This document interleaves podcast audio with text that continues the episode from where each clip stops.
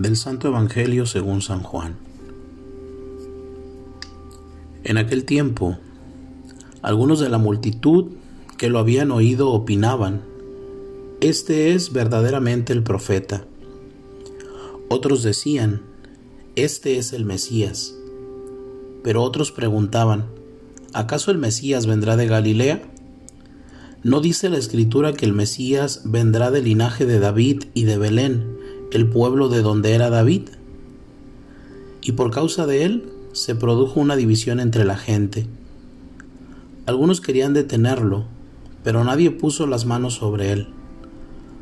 Los guardias fueron a ver a los sumos sacerdotes y a los fariseos y estos les preguntaron, ¿por qué no lo trajeron?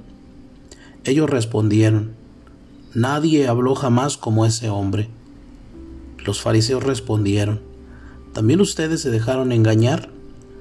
¿Al caso alguno de los jefes o de los fariseos ha creído en él? En cambio, esa gente que no conoce la ley está maldita. Nicodemo, uno de ellos, que había ido a ver a Jesús, les dijo, ¿acaso nuestra ley permite juzgar a un hombre sin escucharlo antes para saber lo que hizo? Le respondieron, ¿tú también eres Galileo? Examina las escrituras y verás que de Galilea no surge ningún profeta. Y cada uno regresó a su casa. Palabra del Señor.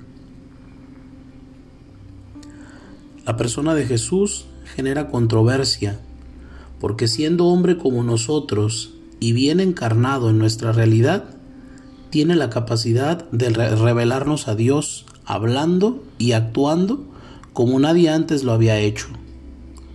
Unos quedan admirados y se interrogan, otros lo confiesan como Mesías.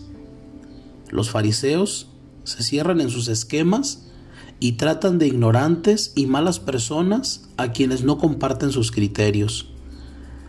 El Evangelio termina diciendo, y se volvieron cada uno a su casa muchos encerrados en la duda o la indiferencia, porque rechazaron al único que es capaz de unificar el corazón y a los hombres. Otros con la alegría y la paz de descubrir al verdadero Jesús.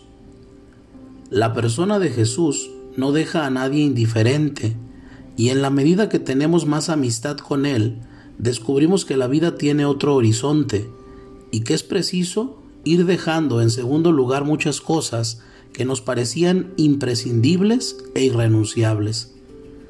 Pero es tal la atracción que ejerce sobre nosotros que no vivimos en paz hasta que hacemos lo que Él nos va diciendo en cada momento. De ahí que los amigos de verdad de Jesús son pocos, pues no todos los invitados están dispuestos a dejar sus intereses, comodidades y forma de vida. También es cierto que cuando uno se decide ser amigo de Jesús, experimenta una paz y alegría tan grandes que difícilmente las encontrará fuera de él.